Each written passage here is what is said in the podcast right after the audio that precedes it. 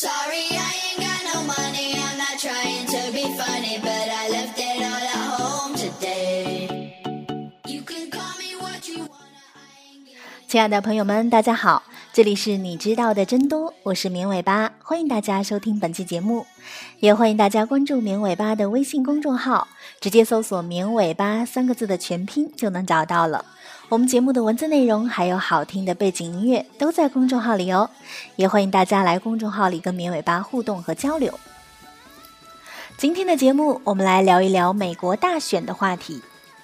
在二战以来的美国经济发展历程中，相对于川普代表的共和党，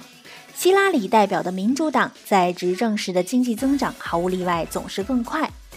民主党的绝招是什么呢？是棋高一招的内政外交，还是神赐的狗屎运呢？最近有一项研究表明，当美国总统是民主党人而非共和党人的时候，美国经济在 GDP 增速、股市和工资增长等方面总体表现得更好。从1949年到2012年的64年中，美国总共有16个完整的总统任期，民主党人占据了7个任期，共和党人占据了九个任期。从 GDP 的增长速度来看，在这64年当中，美国每年 GDP 的平均增长速度是百分之三点三三，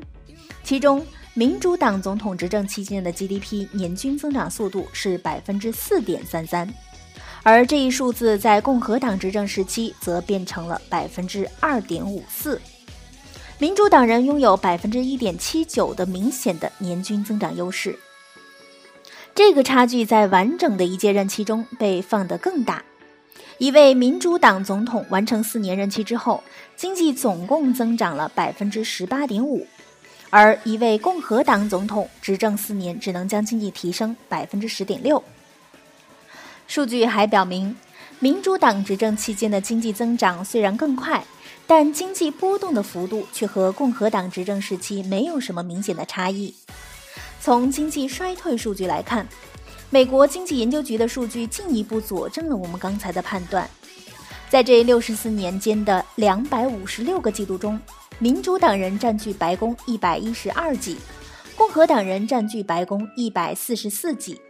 但在四十九个经济衰退季度中，只有八个季度出现在民主党总统的治理下，另外四十一个季度都出现在共和党执政期间。因此，每个民主党总统任期内平均只有一点一个衰退季度，而每个共和党总统任期内平均有四点六个衰退季度。其他经济指标的考察也确认了民主党的优越性，比如在人均 GDP 的年均增长率方面，民主党高于共和党百分之一点七三；在就业方面，民主党执政期间的年度就业增长率高于共和党百分之一点四二。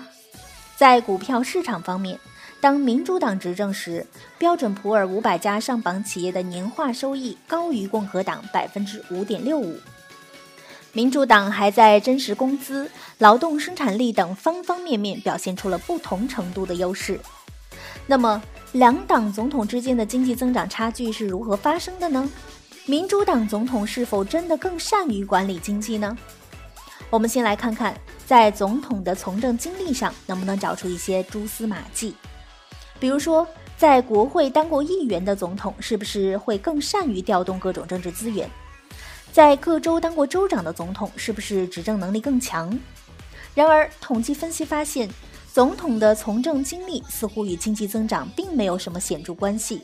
更无法帮助解释民主党与共和党总统之间的经济增长差距。那会不会是民主党总统在当政时采取了较为激进的财政或货币政策呢？事实上，从财政数字看，尽管民主党总统的财政政策更不稳定。但共和党总统的财政赤字更为严重。考虑到国会才是财政政策的真正控制者，另一种可能的解释就是，上述所谓的党派差距，并不来源于两党对白宫的控制，而是来源于两党对国会的控制。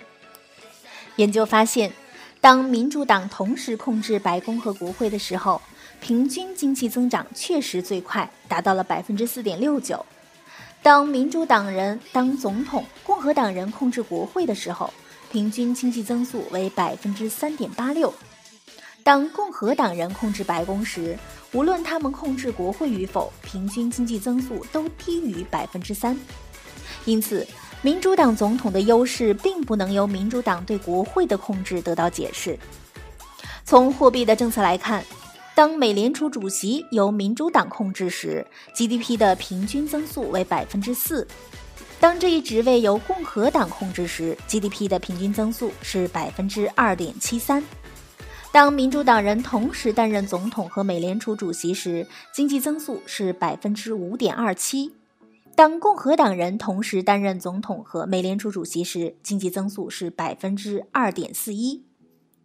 但是，两党总统执政时期的名义和实际利率并没有显著差异。